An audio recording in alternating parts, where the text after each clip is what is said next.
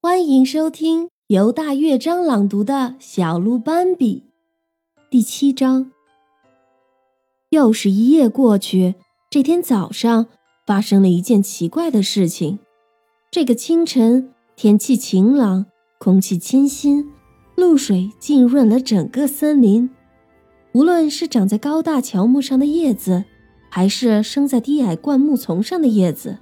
每一片闻起来都突然变得香甜无比，草地上也散发出阵阵香气，那美妙的气味飘飘荡荡，一直飘到树顶上。天还是灰蒙蒙的，几只小山雀醒来，轻声的啾啾两声，又安静了下来。有好一段时间，森林里都是一片寂静。随后，一只乌鸦嘶哑刺耳的尖叫划破宁静。其他乌鸦也醒来了，它们开始在树梢间飞窜。喜鹊被它们吵醒了，不满地说：“嘿呀，我说，难道你们不知道我在睡觉吗？”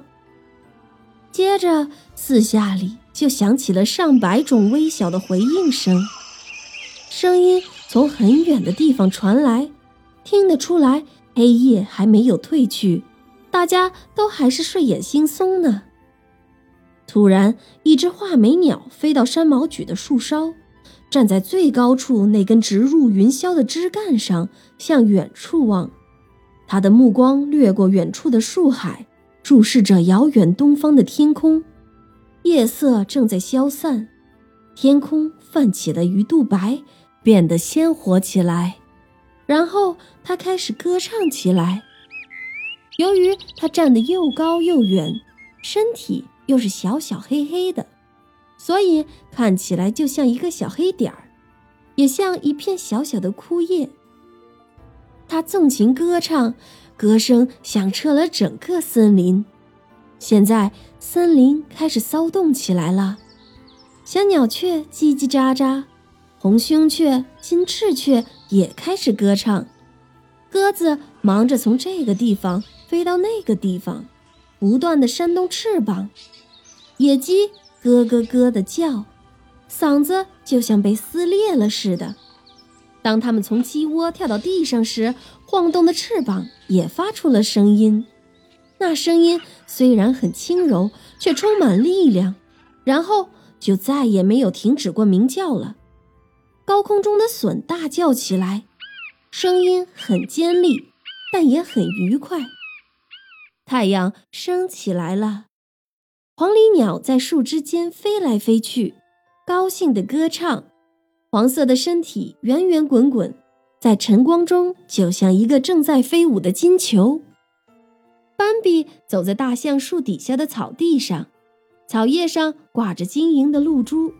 空气里弥漫着青草、花儿和土壤的味道，成千上万的小生命正窃窃私语。野兔朋友已经在草地上了，好像是在思考什么重要的事情。一只神气活现的野鸡在缓缓散步，一圈泛着金属光泽的深蓝色羽毛在阳光下闪闪发光。它一边啄食地上的草籽。一边警惕地观察周围，就在离斑比不远的地方，有一只公鹿站在那里，身体被树枝挡住了一点。它就站在斑比正前方，靠近针树丛的地方。这还是斑比第一次离父辈这么近。斑比没有挪动脚步，他等着公鹿从针树丛里走出来。斑比正在考虑是不是要鼓起勇气和他说话。斑比想问问鹿妈妈，便到处找她，但鹿妈妈早就走开了，现在正在很远的地方和艾娜阿姨漫步。这时候，戈博和费林也从树林里走出来了。斑比还站在那里。如果他现在去妈妈那边，那就必定要从针树丛里的那只公鹿身边走过。斑比觉得自己根本做不到这一点。好吧。斑比心想：“我不一定要先问妈妈，反正老鹿王对我说话，我也没有告诉他，就说一句‘早上好，大叔’，他应该不会因此生气。不过，万一真是生气了，那我就赶紧跑开。斑比自己在那里犹豫，一会儿想走过去打招呼，一会儿又变得不敢上前。这时，那只公鹿走出针树丛，向草地走去。那现在，斑比心里还在想。突然，草地上传来一声雷鸣般的巨响。斑比不知道发生了什么，吓得急忙缩成一团。他看见公鹿跳起来，从他身边一跃而过，冲进了森林里。巨大的声音还在森林里回响。斑比茫然无措地看着周围，他看见妈妈和艾娜阿姨、戈伯以及费林都逃进了树林。他看见野兔发疯一样跑开了，还有伸长脖子的野鸡也没命地跑着。他发现整个森林突然安静了下来，于是他也开始向灌木丛跑去。刚跑几步，就看见刚才那只公鹿躺在自己面前。斑比停下来，惊恐万分，不知道眼前这一幕这意味着什么。那只公鹿一动不动躺在地上。肩上裂了一个大口，鲜血直往外淌，他已经死了。别停在那里！斑比的耳边传来一个命令，是鹿妈妈的声音。他正从斑比身边狂奔过去，快跑！鹿妈妈大喊：“拼命跑！”他一边喊一边奋力向前跑。斑比听了鹿妈妈的命令，也使出全身力气。跟着鹿妈妈往前跑，妈妈，发生什么了？到底怎么了？妈妈。鹿妈妈喘着气，费劲的回答：“是他。”斑比哆嗦了一下，继续往前跑，最后终于因为喘不过气而停下来。你刚才说什么？给我说说，你刚才说的是什么？一个微小的声音从树上传来。斑比抬头看，原来是松鼠，它正从树枝上跑下来。我一路都跟着你们在跑，太可怕了。松鼠说：“刚才你也在那里吗？”鹿妈妈问。“是啊，我当然在。现在我还全身颤抖呢。”松鼠说着，挺直腰板，靠在自己的大尾巴上，露出雪白的大胸脯。前爪还是习惯性的护在胸前，然后说：“我刚刚魂都没有了。”我也被吓坏了，我真不明白，谁也没有发现有情况啊。鹿妈妈说：“真的吗？”松鼠有些生气的说：“我之前就看见它了。”我也看见了。喜鹊飞过来，站在树枝上和他们说。我也看见了，白蜡树上响起粗哑的声音，一只松鸦也随声附和。我们也看见它了，几只乌鸦在树顶用嘶哑的嗓音说。大家围坐在一起讨论着，一个个激动不已，咬牙切齿，又都心有余悸的样子。他们在说谁呢？斑比心想，他们都看见谁了呢？我尽力了，松鼠还是保持先前的姿势，前爪护在胸口。我尽了最大努力去提醒那只可怜的鹿。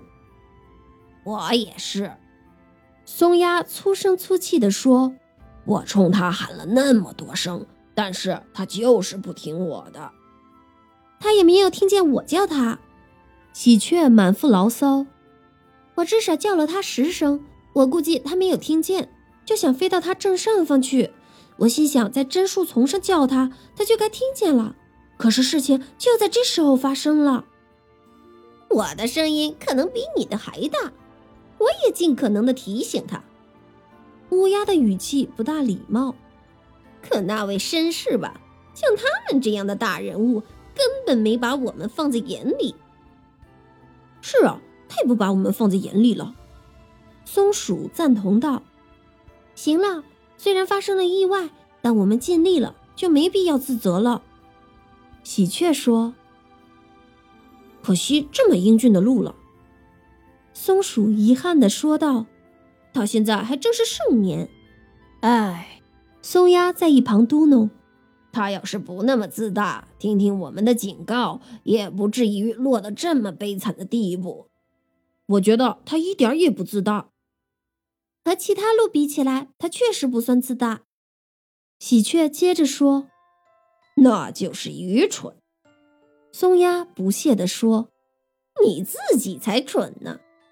树上的乌鸦向下吼：“你还说它蠢？整个森林都知道你有多蠢。”我，松鸦愣住了。谁也不能说我蠢，我也就记性不太好。我一点都不蠢，好不好？那你就这么想去吧。乌鸦一本正经地说：“你可以不把我刚说的话当一回事，但是你要知道，这只鹿之所以死，不是因为它自大，也不是因为它愚蠢，而是因为谁都逃不过它的手掌心。”哼，松鸦不耐烦了，气呼呼地说：“我可不喜欢跟你讨论这些。”说完，他就飞走了。乌鸦继续说：“他比我们家族所有成员都要聪明，他想杀谁就杀谁，我们没有任何办法。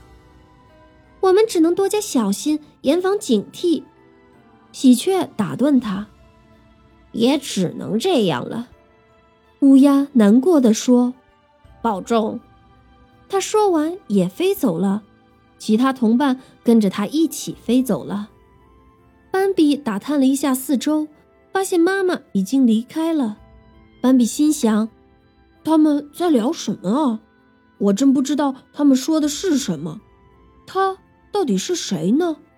在榛树丛里看见的那只公鹿也是他，可那个他并没有杀我。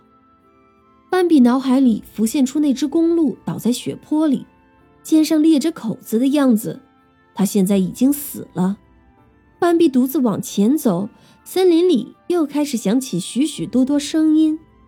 明晃晃的太阳光从树顶射下来，到处都是亮堂堂的，树叶散发出香味儿，隼在高空歌唱。附近一只啄木鸟在梆梆地敲打树干，好像什么也没有发生过。斑比却心情沉重。他感觉有一股黑暗的力量时刻威胁着他，他觉得生存如此艰难，时刻都会有危险。不明白其他动物怎么能这么无忧无虑，这么有说有笑。此刻他心里燃起一种欲望，想要继续走，一直走到树林最深处去寻找一个避身之处，一个被浓密树丛遮盖严实的地方。躲在里面，谁也看不见他。他再也不想去草地了。这时，旁边灌木丛里发出细微的声音。斑比发现老鹿王正站在他前方，猛地后退了几步。斑比惊慌失措，想要逃走，但还是让自己镇定下来。老鹿王用深邃的目光看着他：“你刚才是不是也在草地上？”是的，斑比小声的回答老鹿王，他的小心脏都快跳出嗓子眼儿了。你的妈妈在哪儿呢？老鹿王问他。斑比的声音依旧很小，我不知道。老鹿王还盯着斑比，那你怎么不呼喊他？怎么不找他呢？斑比抬头看看老鹿王高贵的灰白色的脸庞。又看看老鹿王的鹿角，突然鼓起勇气说：“我现在也能独自生活了。”老鹿王想了一会儿，然后温柔地问斑比：“难道你就是不久前哭着找妈妈的那只小鹿？”斑比感到有些尴尬，但他的勇气还没有消失，所以勇敢地向老鹿王坦白：“是的，我就是那只小鹿。”老鹿王没有说话，只是这样看着斑比。斑比觉得老鹿王的眼睛不仅深邃，而且还很温柔。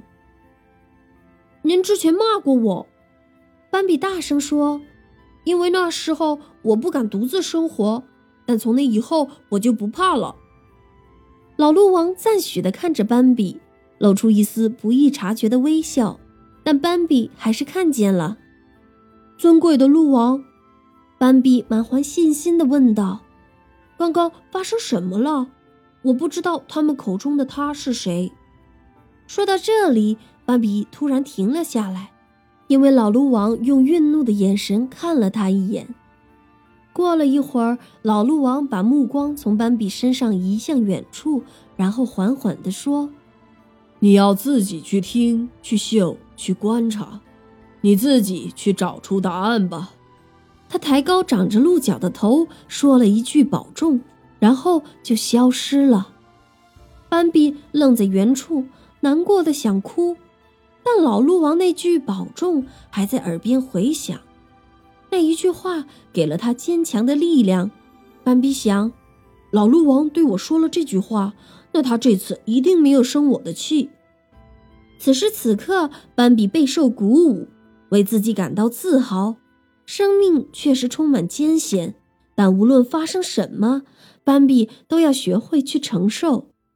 斑比慢慢的向森林深处走去。